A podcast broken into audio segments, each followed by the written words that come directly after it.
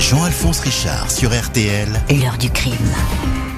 Bonjour. Presque six ans que Mathieu Kézergue a disparu, comme englouti dans l'un des paysages les plus monumentaux de l'île de la Réunion. Le jeune homme, 24 ans, était en randonnée avec deux amis à l'été 2017 quand il s'est soudain dissous dans ce décor de vacances en quelques minutes plus aucune trace du promeneur. Ainsi a débuté un mystère criminel qui n'a cessé depuis de mobiliser enquêteurs, magistrats et une famille en proie.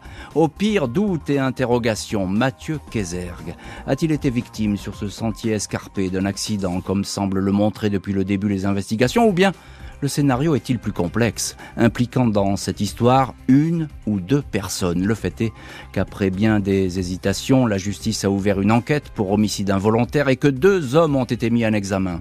Pas suffisant toutefois pour faire jaillir à ce jour la vérité. Pourquoi un tel silence sur cette affaire? Comment expliquer que l'on ne retrouve pas le randonneur au point même où il aurait chuté? Est-il mort? Mais dans ce cas, où est-il? Question posée aujourd'hui à nos invités et acteurs de ce dossier. L'heure du crime, présentée par Jean-Alphonse Richard sur RTL. Aujourd'hui, dans l'heure du crime, la disparition de Mathieu Kézergue à l'été 2017 sur l'île de la Réunion. Ce jeune gendarme ne va plus donner signe de vie à l'issue d'une randonnée entreprise avec deux amis. Ce vendredi 23 juin 2017 à 20h15, Pascal Q, adjudant-chef de gendarmerie, appelle la brigade de gendarmerie de la possession sur la côte nord-ouest de l'île de la Réunion. Le militaire explique être avec un ami, Christophe J, un civil, compagnon d'une gendarme de la brigade. Ils viennent de rentrer d'une journée de randonnée dans le massif voisin, le cirque naturel de Mafat, direction très prisée des marcheurs locaux et des touristes. Les deux sportifs sont préoccupés. Ils ne savent pas trop quoi faire. terre Le troisième homme qui les accompagnait ne les a pas rejoints. Il s'agit de Mathieu Kézergue, jeune gendarme de 24 ans arrivé depuis un mois et demi sur l'île, détaché ici depuis la métropole pour une durée de trois mois. Les deux amis sont sans nouvelles de lui depuis la fin de l'après-midi. Il avait des crampes, il était fatigué, peut-être s'est-il blessé ou pire encore, il a pu faire une mauvaise chute. Le sentier que le trio a emprunté entre la brèche jusqu'au lieu dit Ticole est très il comporte des promontoires dangereux, des précipices vertigineux. Malgré la nuit, les gendarmes lancent à 21h15 les premières recherches, aucune trace du randonneur. Le lendemain, les secouristes arpentent le sentier qui se termine en cul-de-sac au Ticol et oblige tout promeneur à revenir sur ses pas. La falaise est explorée, un hélicoptère va surnommer la zone ainsi que des drones en vain. Pascal et Christophe sont entendus.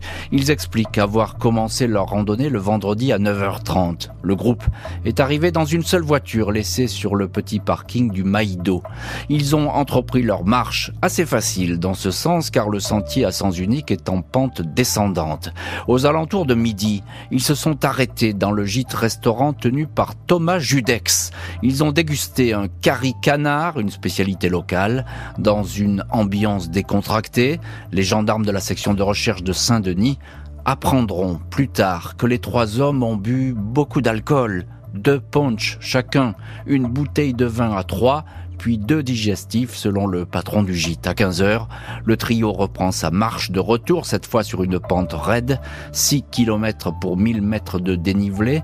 Pascal marche en tête, Mathieu suit, Christophe ferme la marche, Mathieu, le jeune gendarme, a des crampes, il ralentit et se laisse distancer. À 17h07 précise, Mathieu Kézergue adresse un curieux selfie à sa compagne, puis à 17h39 à sa mère via la messagerie Snapchat.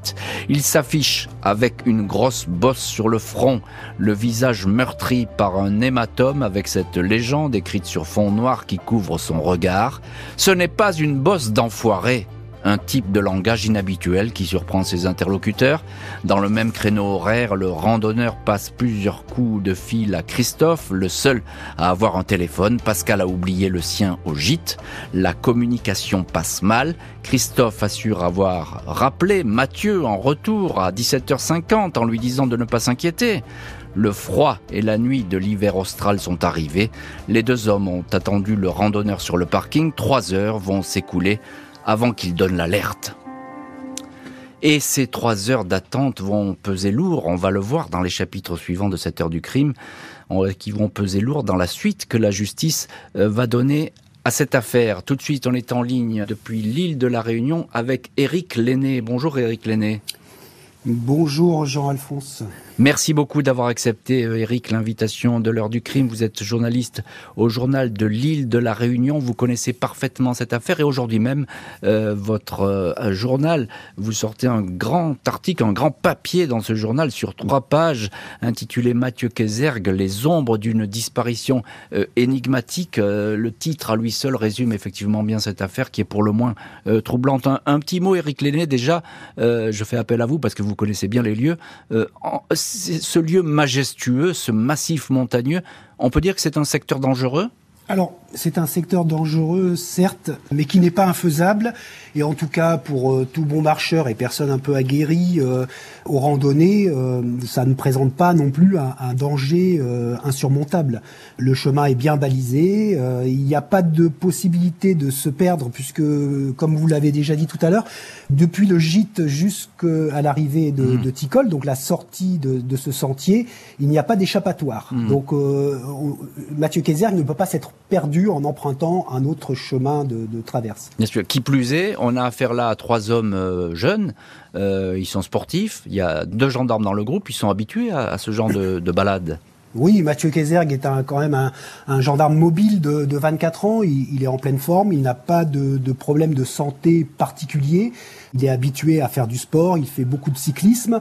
Les deux autres sont également des gens qui sont euh, aguerris à la marche, donc euh, c'est pas une difficulté pour eux. Et puis la, remontée se fait sur euh, un peu plus de 3 km. Alors certes, la, la côte est raide, mais c'est loin d'être insurmontable puisque le, retour doit se faire sur 3 km 8 pour environ 2h30 de, remontée. Alors il y a beaucoup de mystères dans cette affaire évidemment et vous en parlez encore cinq ans après, malgré les, recherches euh, immenses qui ont été entreprises. Euh, il, y a un, premier mystère, si je puis dire, c'est le fait que euh, ben, ces deux amis donnent l'alerte un peu trop tard. Il y a trois heures qui se sont écoulées entre l'absence de nouvelles de Mathieu et puis le fait qu'ils appellent une brigade de gendarmerie. Ça, c'est le premier point troublant, on peut dire. Bah, c'est troublant, c'est incompréhensible parce que tous les, tous les gens qui ont l'habitude de faire des randonnées à La Réunion, et Dieu sait s'ils sont nombreux, ça ne viendrait à l'idée à personne d'abandonner euh, quelqu'un hmm. dans la montagne, sachant qu'on on ne sait pas où il est, qu'il est peut-être en difficulté, ce que les deux autres randonneurs pouvaient largement supposer. Bien sûr. Et il est inconcevable qu'il n'y ait pas un qui soit resté sur place. Hmm. Alors voilà. Inconcevable. Alors voilà qui est clair, et effectivement, c'est un point qui va être soulevé par la, la famille de Mathieu. Bonjour Delphine Casergue. Bonjour. Merci beaucoup vous aussi d'avoir accepté l'invitation de l'heure du crime. Vous êtes la maman de Mathieu Kézergue et depuis cinq ans, eh bien, vous vous battez pour qu'on euh, retrouve euh, votre fils et pour qu'on connaisse la vérité euh, sur cette histoire. Delphine Kézergue, évidemment, vous n'avez rien oublié de, ce premier jour. comment est-ce que vous avez appris la disparition de Mathieu? Bien, nous avons été contactés par son capitaine d'escadron le, lendemain matin vers 6h30 métropole. Hmm. Et, là, vous, vous pensez tout de suite à quoi? Euh, le ciel s'effondre, tout simplement. Euh, hmm. on n'a pas de nouvelles depuis la veille. On a essayé de le contacter à maintes reprises. Le matin très tôt, je réessaye de l'avoir au téléphone. Je hmm. sais qu'il est sur le point de, de se rendre à son poste à la possession. Et euh, je n'ai pas de réponse. Donc forcément, avant l'appel du capitaine, c'est déjà euh, la déroute à la maison. Oui, bien sûr. Et puis Delphine Kézergue, évidemment, votre fils, c'est pas quelqu'un qui est habitué à ne pas donner de nouvelles.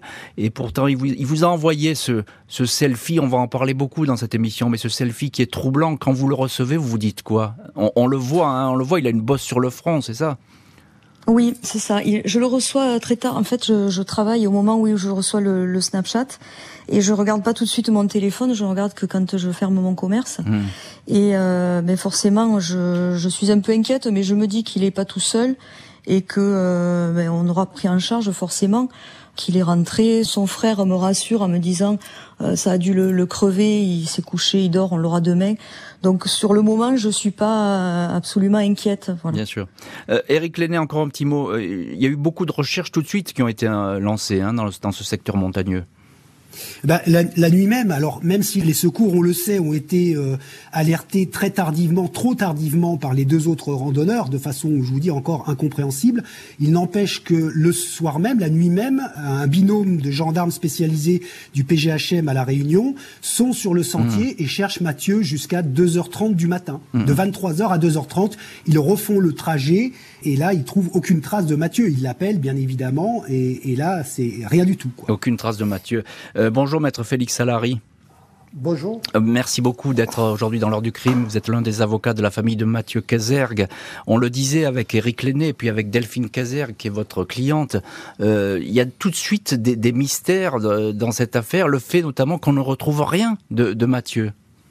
Tout à fait. on s'est renseigné de 2013 à 2016 donc pendant 4 ans, il y a eu quand même 16 chutes mortelles dans ce cirque. Mhm. tous les corps, tous les corps ont été retrouvés. Il faut savoir quand même que pour la pour retrouver ce gendarme, euh, des moyens exceptionnels ont été mis en, place par les, par, les secours, que ce soit le PGHM, les bénévoles, les gens de la, de, de, de la Réunion, la population s'est sentie concernée. Et il faut quand même se rendre à l'évidence au bout de quatre ans 5 ans maintenant. 5 ans, ans, ans, que euh, malgré toutes ces recherches, si on n'a rien retrouvé, il est possible que Mathieu soit sorti, soit parvenu à sortir blessé. C'est ce que, c'est pour ça qu'on a, on a fait le maximum depuis pour essayer de, de, de relancer l'enquête. Bien sûr. Et cette question, elle est lancinante. Est-ce que Mathieu était bien dans ce massif montagneux lorsqu'il a disparu? Les parents de Mathieu vont rapidement se rendre à la réunion. Ils ne vont pas retrouver leur fils et commencer à se poser bien des questions sur le scénario de cette évaporation. Jean-Alphonse Richard sur RTL. L'heure du crime. Mardi 27 juin 2017, soit quatre jours après le signalement de la disparition de Mathieu Kézergue, ses parents, originaires de Saint-Drézerie, dans l'Hérault, arrivent à La Réunion. Son père, Jérôme, se rend immédiatement sur le lieu où aurait pu chuter Mathieu, un ravin abrupt où la végétation est dense, il ne peut pas aller bien loin, il ne trouve rien. Les gendarmes du peloton de haute montagne, aidés par un chien Saint-Hubert venu du continent, vont ratisser pendant de longues semaines le secteur à la recherche d'un En trois mois, l'odeur de deux hérissons morts a été repérée par des randonneurs. Mon fils pèse 64 kilos, qu'on ne l'ait pas retrouvé en 90 jours. Ce n'est pas possible, confie la mère au journal Le Midi Libre. Un enquêteur privé embauché par la famille, Jean-Claude Pénineau, déclare ne jamais avoir vu ça en 30 ans de carrière. Des enquêteurs s'étonnent eux aussi de l'absence de toute trace du jeune randonneur. Pas un objet, pas un morceau de tissu. Un gendarme qui participe aux recherches, Christophe Grange, confie même à la maman que selon lui, Mathieu ne se trouve pas dans le cirque de Mafat. Cinq ans plus tard, Christophe Grange, désormais ex-gendarme, confirmera ses propos. Je dirais qu'à 99,9%, que Mathieu n'était pas dans ce secteur-là. S'il avait été là, on l'aurait retrouvé, c'est clair. Samedi 9 septembre, un peu plus de deux mois après la disparition de Mathieu, un groupe de pique-niqueurs fait une spectaculaire déclaration à la gendarmerie. Ces six personnes se trouvaient au sud de l'île, sur la crête de Saint-Joseph, quand vers midi, un marcheur jeune et barbu les a accostés. Il était assoiffé et leur a demandé de l'eau. Des pique-niqueurs ont formellement reconnu Mathieu Kézergue, Jennifer, une participante à sûre à 100%. Quand l'homme s'est éloigné, ils l'ont appelé par son prénom et ce dernier a fait un signe de la main. La famille, qui revient sur place pour de nouvelles recherches, auxquelles participent une cinquantaine de volontaires dans le secteur de Saint-Joseph, va voir ses espoirs s'évanouir. Le randonneur barbu n'était sans doute pas Mathieu. Que mon fils revienne, qu'on le retrouve, ce serait notre plus beau cadeau de Noël, dit Delphine Casergue. La famille rencontre le juge. Neuf mois vont s'écouler avant un coup de théâtre. 23 juin 2018, le procureur de Saint-Denis de la Réunion, Éric Tuffet, déclare Mathieu Kézergue officiellement décédé. Si la nouvelle révolte la famille, elle permet toutefois à la justice d'ouvrir une enquête pour homicide involontaire. Les investigations sur le terrain sont relancées, élargies. C'est une bonne nouvelle, commente alors l'avocat de la mère du disparu. Les deux randonneurs qui accompagnaient Mathieu se retrouvent subitement sur le devant de la scène. Pascal et Christophe avaient été placés en garde à vue un mois après la disparition, mais laissés libres 11 juillet. Ils sont mis en examen par le juge Pierre Jund pour non-assistance à personne en danger. Ils ont trop tardé à appeler les secours et se sont désintéressés du sort de leurs compagnons. Ils démentent ce scénario. Ils ont menti, c'est certain. Ils ne doivent pas avoir la conscience bien claire. Ils ont prétendu avoir attendu Mathieu au sommet alors qu'ils ont rejoint tout de suite leur voiture. Pourquoi avoir attendu trois heures pour donner l'alerte s'interroge alors Delphine Kézergue.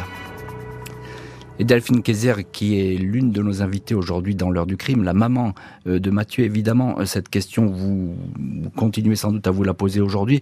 Euh, à, ce moment-là du récit, on est un an après la disparition de Mathieu.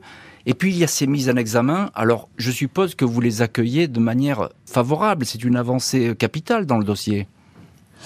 Oui, parce que on se sent enfin soutenu par la justice qui reconnaît leur responsabilité dans la non-assistance à Mathieu. Mhm. Et euh, effectivement, on, a un grand espoir à ce moment-là qu'ils libèrent leur conscience. Mhm. Et, qu'est-ce qu'ils disent ces hommes? Ou qu'est-ce, plutôt qu'est-ce qu'ils ne disent pas? Ben, ils, restent euh, campés sur leur position, c'est-à-dire que euh, ils ne se sont pas inquiétés, ils ont pensé que Mathieu allait arriver, et puis est venu la nuit, le froid, et ils sont hmm. partis aux abris, ils sont, ils sont rentrés à Saint-Paul. Hmm. Maître Félix Salary, vous êtes l'avocat de la famille de Mathieu Kézergue. Euh, on entend ce que dit euh, Delphine Kézergue. Euh, est-ce que vous pouvez nous préciser un petit peu quelle est la, j'ai envie de dire, la défense de ces hommes? Comment est-ce qu'ils expliquent d'avoir attendu trois heures avant de prévenir les secours? Ils expliquent pas tellement. Hein. En fait, la justice leur reproche que normalement Mathieu aurait dû arriver vers les 18h. Et à 18h30, euh, ils partent déjà du parking, ils partent de l'arrivée de Ticol, ils vont dans la voiture où il faut un quart d'heure à peu près. Et à 18h45, ils s'en vont, ils quittent le ils mmh. quittent le, site. Donc la justice considère qu'il y a eu une non-assistance à personne en péril. Et quand ils, quand ils descendent vers Saint-Paul, ils s'arrêtent dans un commerce, ils n'appellent pas les secours. Ah bon? Euh, et ce n'est qu'après, au bout de vers les 20 heures, qu'ils commencent à appeler euh, les secours. C'est ce que leur reproche la justice. Mmh. Alors, euh, quand on part à randonnée, on part à 3, on revient à 3. Bien sûr. Euh, surtout avec un jeune, c'est l'hiver austral, il fait 5 degrés, le, le jeune Mathieu est en, est en short avec un, avec un débardeur. Euh, il y a une responsabilité morale immense. Hmm. Après, la responsabilité pénale, ça, ça, appartiendra au tribunal de se prononcer. Bien sûr. Mais euh, personne ne comprend leur attitude. Oui, personne. Et c'est surtout le selfie qui nous fait nous interroger. Le, selfie pose problème. le, selfie pose problème. Le, selfie pose problème et on va y revenir sur ce selfie. Euh, Éric Lenné, journaliste au journal de l'île de la Réunion, et vous sortez aujourd'hui un, très, papier très très documenté sur cette affaire, les ombres d'une disparition euh, énigmatique. Euh, là, euh, on entend ce que dit Maître Alary, on entend aussi Delphine Kézergue. ça change tout, là, on n'est plus dans la même configuration presque juridique des faits. Bah, on n'est pas tout à fait dans la même configuration juridique, puisque là, pour le coup, on, reproche euh, donc la non-assistance à personne en péril aux, deux autres randonneurs. Pour autant, euh, ils ne sont pas mis en cause directement euh, dans, le sort qui a été réservé à Mathieu Kézergue, mais en même temps, on se pose beaucoup de questions sur leur comportement, l'abandon, l'abandon de Mathieu Kézergue, qui, qui est franchement incompréhensible. Euh, c'est incompréhensible qu'il n'y ait pas un qui soit resté au sommet à attendre pendant que l'autre allait chercher des mmh. secours. Ils descendent, ils s'arrêtent, ils, ils, prennent pas le téléphone de quelqu'un pour appeler les secours. Ils rentrent tranquillement au chaud euh, à, à Saint-Paul, donc euh, bah, il s'écoule encore euh, une heure et ils ont toujours pas donné l'alerte. Il va falloir encore attendre une heure pour que le PGHM soit soit enfin saisi. Euh, c'est totalement incompréhensible. Et, puis, il y a leur mensonge aussi. Hein, ils, vont mentir. Ils, ont, comme disait euh, Maître Félix Alary, ils, ils, ont ils ont des difficultés à, à, expliquer et à dire la vérité. Et puis il y a, il y a tous ces problèmes, ces, ces communications qu'on n'arrive pas à comprendre. C'était la, c'était la question que je voulais vous poser, Eric Lenné, parce qu'ils sont, ils se sont parlé, mais on retrouve rien, ou alors tout est flou, on comprend pas très bien ce qu'ils ont pu se raconter au téléphone. À 17 à 17h48, Mathieu Kézerg laisse un message d'une minute 11 sur la boîte de Janson et Janson, lui, il efface ce message. C'est-à-dire qu'après 21h, alors qu'à ce moment-là, on, est vraiment dans la recherche de Mathieu Kézerg, tout le monde est inquiet pour Mathieu Kézerg, et eh ben lui, il a, il a pas autre chose à faire que de prendre son téléphone et d'effacer ce message. Mmh. et on ne saura jamais ce que Mathieu Kézerg a pu dire sur ce message. Mais qu'est-ce qu'il dit le qu'est-ce empressement Qu'est-ce qu'il dit lui la personne qui a reçu le message? Qu'est-ce qu'elle dit euh, en disant ah ben, j'ai effacé? Ah ben lui, il dit qu'il a écouté 21 secondes du message qui en fait euh, 1 minute et 11 secondes. Et comme il n'y avait rien selon lui, il a effacé le message. Mais il s'est précipité pour effacer ce message. Il faut savoir aussi que hum, Christophe Janson va, euh, va aussi changer de téléphone à plusieurs reprises après, après la disparition de Mathieu Kézergue. Alors c'est c'est certainement une coïncidence, mais c'est vrai que c'est- c'est c'est troublant. On va dire que c'est troublant. Et, et qu'on peut, ça, ça pose, ça pose certaines questions. Euh, Delphine Kézergue, juste un petit mot. Cette histoire du gendarme Christophe Grange, qui vous a dit dès que vous êtes arrivé sur l'île, il vous a dit mais il- il est pas là, votre fils, et il va le confirmer cinq ans plus tard. Qu'est-ce qu'il faut penser de ces propos?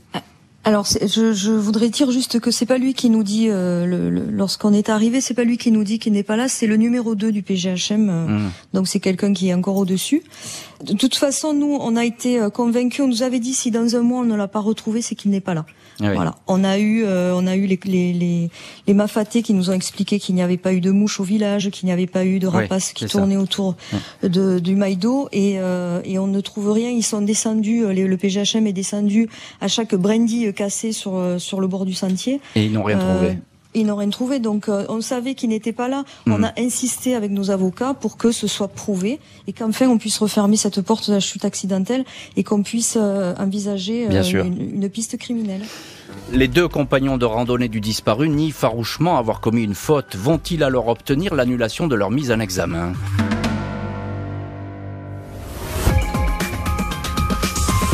Les deux randonneurs qui accompagnaient Mathieu Kézergue le 23 juin 2017 ont été convoqués hier par le juge d'instruction et auditionnés dans l'affaire de la disparition du gendarme. Ils ont été mis en examen pour homicide involontaire et non-assistance à personne en danger. 21 mai 2019, quasiment deux ans après la disparition de Mathieu Kézergue, Pascal et Christophe se retrouvent devant la chambre de l'instruction de la cour d'appel de Saint-Denis de la Réunion. Ils demandent l'abandon des poursuites à leur encontre pour non-assistance à personne en danger. Le parquet abonde dans leur sens et requiert l'abandon des charges dans une affaire considérée comme un malheureux accident. Qu'ils ne croient pas que je vais les laisser tranquilles, annonce la mère du disparu.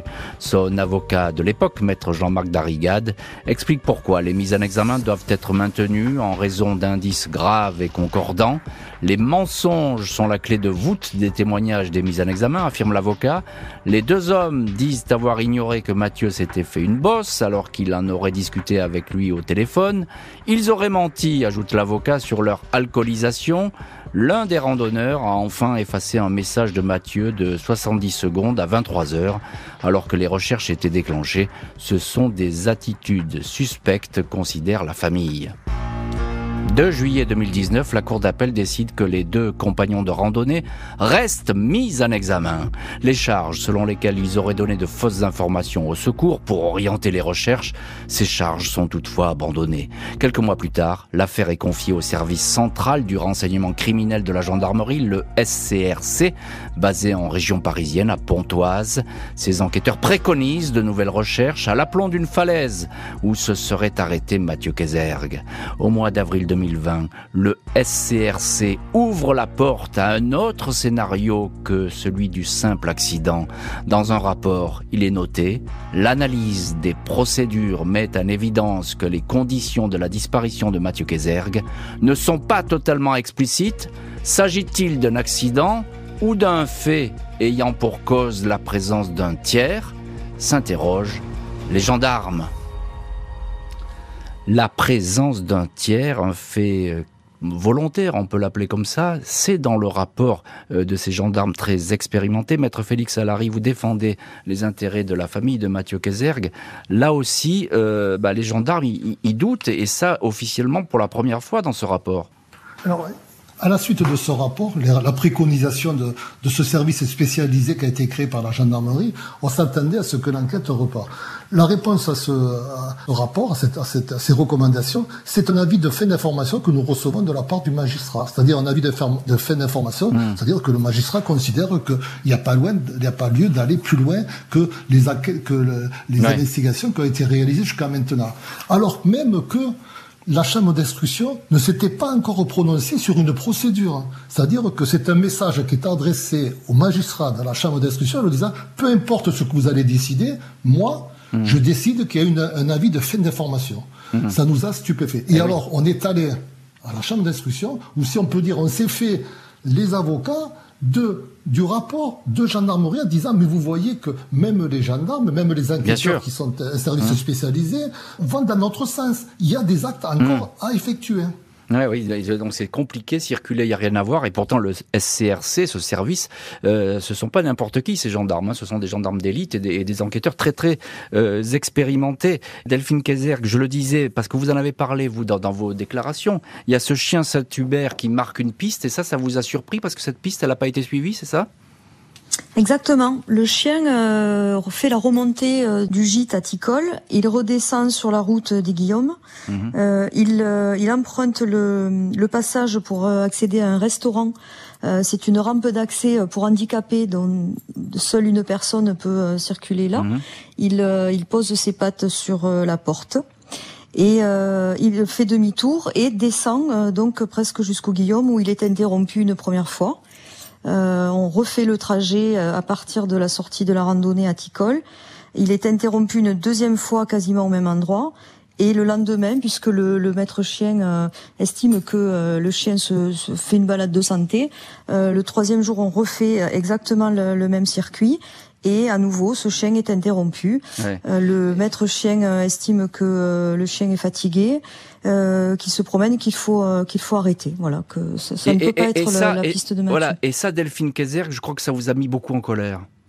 Bien sûr, parce que euh, on ne saura jamais où ce chien se serait arrêté de lui-même, s'il serait allé jusqu'à la quatre voies. Est-ce qu'il y a moyen qu'il ait été pris par une voiture? Est-ce qu'il y a eu un hmm. accident sur la route? Euh, on, ne saura jamais. On va pas le savoir effectivement.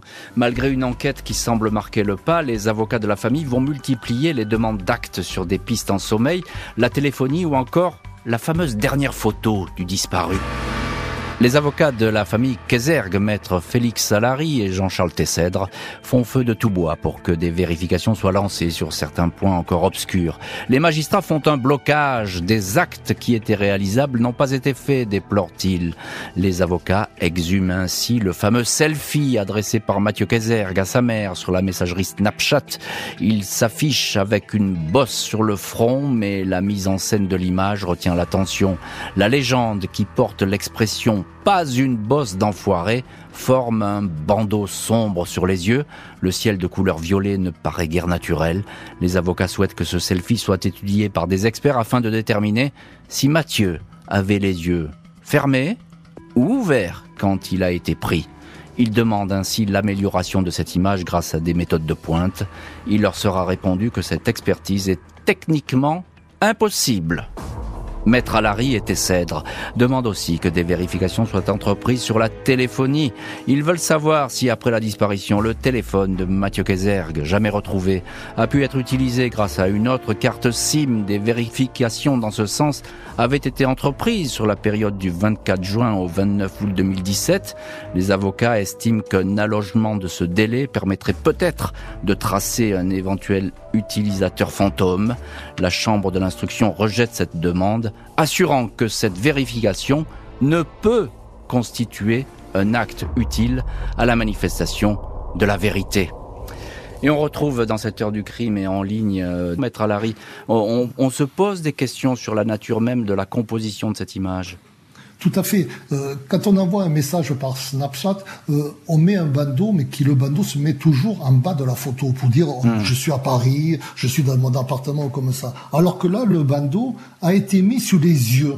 Mm. Alors que le jeune Mathieu Kayser, c'est un jeune qui utilise énormément les messageries, il connaît très bien, et qui plus est, euh, ce qu'il a écrit, ça ne correspond absolument pas à son langage. pas une bosse d'enfoiré. Hein. Surtout pas un langage qu'il aurait utilisé à l'adressa à sa fiancée et à sa mère. Et il ne répond pas, il ne répond pas à l'appel de sa, de de sa fiancée qui, qui s'inquiète. Elle, elle reçoa le message en direct, elle leur répond, elle lui dit mais fais attention, qu'est-ce qui se passe Il n'a jamais répondu. Mm. Il n'a jamais répondu, il n'a jamais donné suite à, à, à, à ce message. Qu'il aurait appelé l'autre randonneur, euh, trois quarts d'heure après, il aurait, je dis bien, il aurait appelé. Mmh. Alors, ce message, nous avons demandé à ce qu'il soit analysé par un laboratoire de gendarmerie ou de police. On nous a répondu, mais dans la procédure, on nous a dit que c'était pas possible. Mais en fait, ce quand on lit la procédure, c'est un enquêteur qui dit que c'est pas possible. Mais un laboratoire n'a jamais, jamais été saisi. Ah oui, c'est ça moi j'avais demandé, même j'avais adressé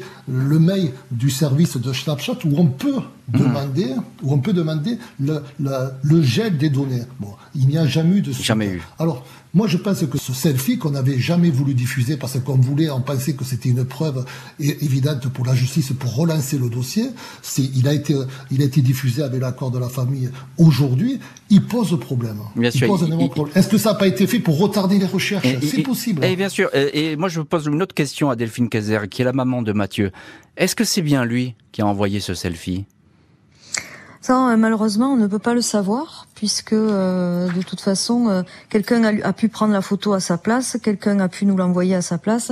Nous, tout ce qu'on retient, c'est que ce n'est pas son, son vocabulaire. C'est enfoiré est un mot qu'il n'emploie jamais. Hmm. C'est ce qui nous a d'ailleurs beaucoup surpris et c'est ce qui nous a questionné sur sur l'origine de cette photo, d'autant que on dirait qu'elle a été prise dans, dans un, labo photo. On, on voit aucune végétation en arrière-plan. Euh, elle, est, elle, est, très très étrange cette photo. Elle est très étrange et effectivement elle, elle vous inquiète et elle vous fait effectivement. Euh... Je disais euh, Maître Alary qui utilisait euh, régulièrement Snapchat, euh, laissait toujours le texte en, bas. jamais il n'a mis le texte, même sur un paysage, il n'a jamais mis le texte au milieu de la photo. Oui, parce que ce qui est troublant, c'est qu'on ne voit pas les yeux sur, sur cette photo. D'ailleurs, quand c'est posé exactement sur ses yeux. Oui, c'est ça, c'est posé sur ses yeux. Et Maître Alary, on peut se poser la question très dramatique. Est-ce qu'il a les yeux fermés ou les yeux ouverts? Quand vous dites ça, c'est est-ce qu'il est décédé ou est-ce qu'il est vivant?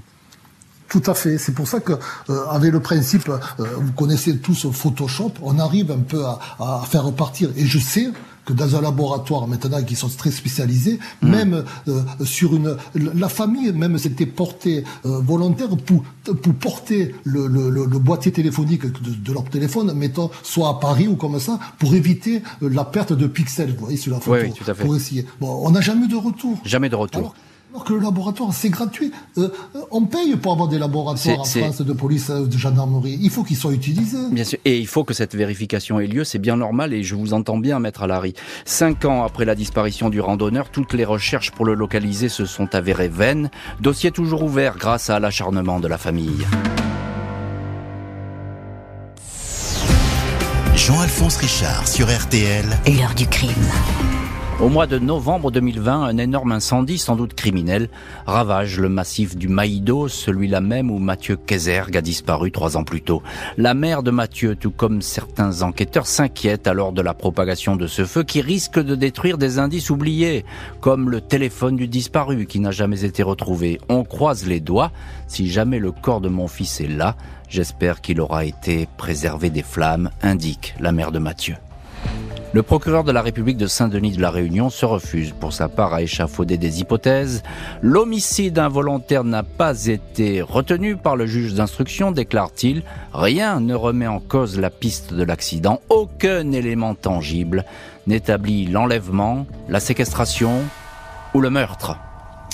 Et voilà qui est clair en tout cas du côté du, procureur qui reste officiellement sur la thèse de l'accident. Éric Lenné, on vous retrouve dans cette heure du crime, journaliste au journal de l'île de la Réunion et sans doute le meilleur connaisseur euh, de, cette affaire.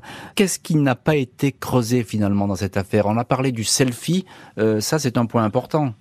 Oui, le selfie c'est un point important, mais d'une manière générale, la, la, piste criminelle était la dernière envisagée par l'enquête. C'est-à-dire que dans, dans le, le disons dans la dans la dans l'ordre qui avait été euh, qui avait été fait euh, sur les différentes hypothèses, on a toujours priorisé euh, la thèse accidentelle, ce qui fait qu'il y a un certain nombre de d'investigations qui n'ont pas été conduites dès le départ. Hmm. Par exemple, on va mettre trois semaines avant de passer au peine fin le véhicule qui a servi à conduire les trois randonneurs jusqu'en haut de Euh, ils n'ont rien trouvé, certes, mais euh, il relève d'ailleurs que le, le véhicule n'a pas été euh, disons, euh, nettoyé depuis la randonnée.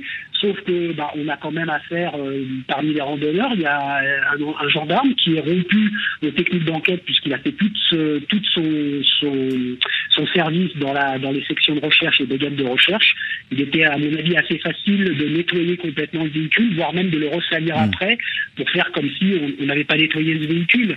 Euh, le, la piste du, du, chien qui sort de qui sort du, du, du cirque de Massat, euh, bah, on l'a close un peu trop tôt peut-être. On a fait une enquête de voisinage, certes. On a fait, on a vérifié auprès des garages s'il n'y avait pas eu de véhicules accidentés, mais s'il a été enlevé à la sortie du cirque, euh, qui le sait? Personne. Bien sûr. donc, donc euh, encore, encore juste un petit mot, Eric Lenné. sur place, il n'y a pas eu de nouveaux témoignages depuis ces derniers mois ou ces dernières années? Non, il n'y a pas eu de, de, nouveaux témoignages depuis ces derniers mois, ces dernières années. Ce qu'il aurait fallu, je pense, aussi faire, c'était un environnement, un environnement du, du couple, Bien sûr. parce que le couple avait l'habitude de recevoir des, des gendarmes, euh, d'organiser des soirées, d'organiser des randonnées. On peut effectivement s'étonner qu'un couple d'une cinquantaine d'années passe son temps à recevoir de, de, jeunes hommes pour les emmener en balade et les recevoir en soirée chez eux. Ça, ça n'a jamais été creusé. Alors que les enquêteurs du, du, service central de renseignement criminel gendarmerie l'ont demandé. Hum, hum. Euh, Maître Alary, euh, qu'est-ce que qu'est-ce que vous craignez aujourd'hui que ce dossier euh, se referme sur un non-lieu? Parce qu'il y a des tentations là-dessus. Ah, mais je pense que les magistrats finiront par, euh, par, par non pas pour, par, délivrer un non-lieu, mais le feront, feront passer les deux, les deux randonneurs devant le tribunal judiciaire pour la non-assistance, et puis on restera là. Mais mm. tant que les, euh, euh, les, les, demandes d'actes que nous avons fait, que nous avons demandé n'ont pas été exécutées, il restera toujours un doute. Vous savez, la, la téléphonie, j'ai demandé à ce que euh, on adresse une réquisition aux opérateurs pour savoir si, si le boîtier téléphonique de Mathieu n'aurait pas été utilisé avec une autre carte SIM, du style euh, un randonneur qui trouve le téléphone et qui dit tiens je vais utiliser. Ça n'a jamais, jamais été ça n'a jamais ça n'a jamais été accepté. Delphine Kayser, je voudrais terminer cette émission euh, avec vous. Euh, quelle est aujourd'hui votre conviction profonde? Euh, je n'ai pas de conviction. Euh, je, je, me dis que si cette enquête avait été mieux menée, on aurait certainement eu des réponses. Si euh, ces deux personnes avaient été courageuses, mon fils aurait certainement été retrouvé. Oui je me dis que euh, il y a une, une femme de une gendarme donc la femme de, de Christophe Janson qui a été en dépression pendant des mois plus que moi d'ailleurs. C'est étonnant et euh, je, je, me dis que personne ne lui a jamais posé la question de cette dépression. Elle n'a jamais été auditionnée euh, je pense qu'elle sait beaucoup de choses. Elle vit quand même avec l'un des deux protagonistes, euh, d'autant plus celui qui, était, qui fermait la marche et qui, euh, s'il s'est passé quelque chose, euh, sait très bien ce qui s'est passé. Et aujourd'hui, je demande euh, à la juge qui a repris cette enquête et qui est une maman comme moi, de se poser les mêmes questions que moi. Voilà. Et, ben voilà. et, de, et, de, et de voir avec cette personne pourquoi? Bien sûr. Pourquoi, pourquoi? Et c'est une question que, qui est chez vous depuis cinq ans, question lancinante. Et effectivement, cette question, elle est posée à la juge. La juge qui, j'espère, va entendre votre message. Merci beaucoup Delphine Kézergue, Eric Lenné, Maître Félix Salary, d'avoir été les invités de l'heure du crime. Merci à l'équipe de l'émission, Justine Vignot, Marie Bossard. Préparation, Boris Pirédu, réalisation. L'heure du crime, présenté par Jean-Alphonse Richard sur RTL.